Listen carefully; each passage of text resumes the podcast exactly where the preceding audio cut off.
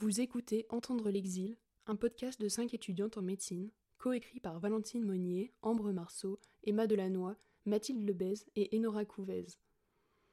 En accord et avec l'aide de l'association Médecine et Droit d'Asile, réalisé avec la voix de Valentine Monnier, la musique de Guillaume Lebras et le montage de Léonard Marceau.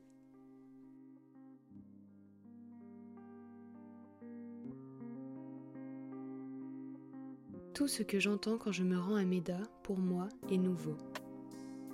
À chaque nouvel entretien, je découvre une vie, une expérience, mais aussi une personne et toutes ses particularités. De mon œil d'occidental peu averti du sujet, je tente de saisir les enjeux de l'entretien. Mais pour la personne qui se trouve en face de moi, c'est loin d'être la première fois qu'elle raconte son histoire.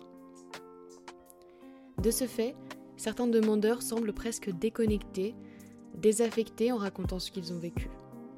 D'autres, au contraire, revivent une fois de plus, mais cette fois sous nos yeux, les atrocités auxquelles ils ont dû faire face. Mais la différence, c'est qu'ici, tout ce qu'ils diront sera cru. Ils ne seront ni remis en doute, ni jugés pour ce qu'ils ont vécu. Qu'est-ce qu'on vous a expliqué exactement de ce qu'on faisait ici? On vous raconte euh, notre histoire, mais surtout notre état psychologique suite à ce qui nous est arrivé. Vous regardez l'état psychologique et aussi les cicatrices qu'il y a pour établir les séquelles. Voilà, c'est-à-dire que je n'êtes pas du tout juriste. Moi, je suis médecin. Je suis là seulement pour vous aider, pour aider pour votre recours à la Cour nationale.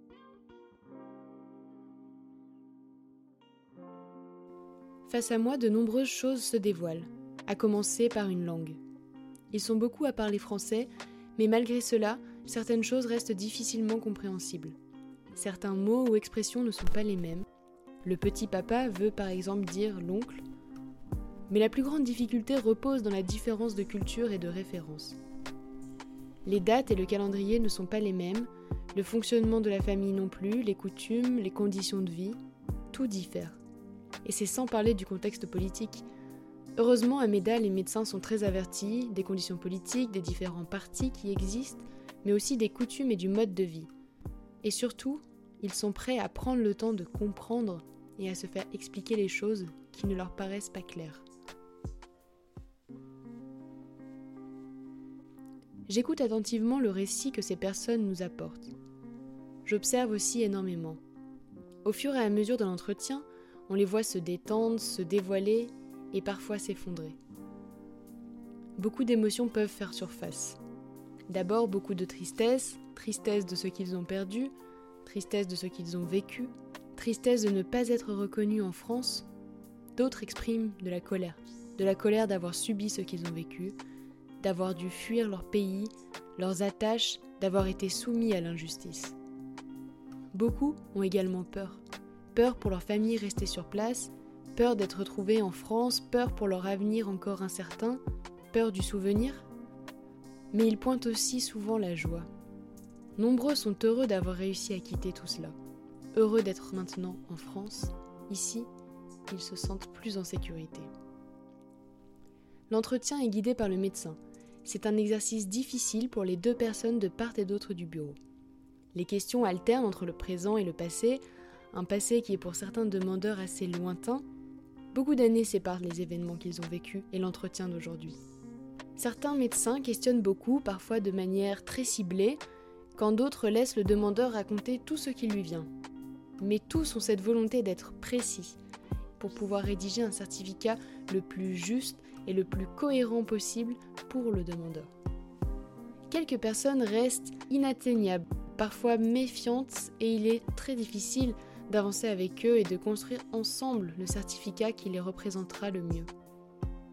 Mais dans ce cadre de confiance et de bienveillance, beaucoup de demandeurs parlent de choses qu'ils n'ont jamais dévoilées, ni à leur famille, ni à leur conjoint qui attend parfois son tour dans la salle d'attente juste à côté. Ici, c'est tout leur vécu et dans le détail qui est abordé, les violences physiques, psychiques auxquelles ils ont été confrontés.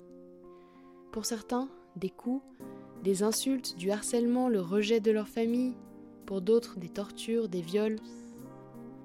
Face à toute cette violence, je tente de trouver une place. Parfois les émotions sont tellement vives et le vécu tellement violent que j'ai tendance à me mettre en retrait et à moins m'impliquer émotionnellement auprès du demandeur. certainement pour me protéger de ces choses que je ne connais pas et qui pourraient me déborder si je m'y plongeais. D'autres fois, pour des choses insignifiantes, je me retrouve absorbée et parfois au bord des larmes, comme si pour ces sujets-là, je me permettais cette empathie qui, je le sais, ne me submergera pas. Ici, on entre dans l'intimité, dans l'intimité des émotions, des esprits, mais aussi dans l'intimité des corps. Après avoir longuement discuté et questionné la personne reçue, arrive l'examen physique.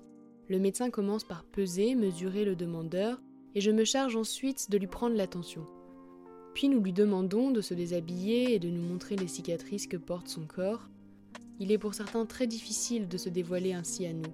D'abord pour ce que la nudité peut représenter, notamment culturellement, certaines femmes ne souhaitent être examinées que par une femme.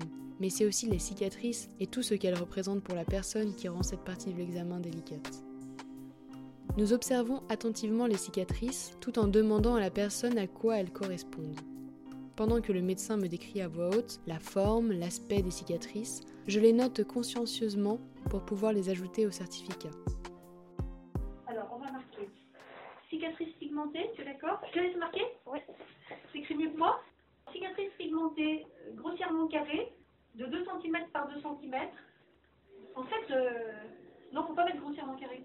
Tu mets 2 cm par 2 cm euh, avec la forme d'une pointe de couteau. Et alors la position, c'est... Et alors, face externe de la cuisse gauche. Et puis pour mémoire, cicatrice ovale horizontale de 4 cm par 2 au niveau du genou gauche, chute en France. Ça veut dire que, vous comprenez? Vous n'auriez pu me dire, c'est papa qui a fait ça. Et vous me dites, non, non, c'est... Euh, je le rajoute systématiquement. Ça veut dire qu'on ne racontait pas des, des craques. Ces cicatrices sont parfois, à elles seules, le témoin de toutes les violences vécues.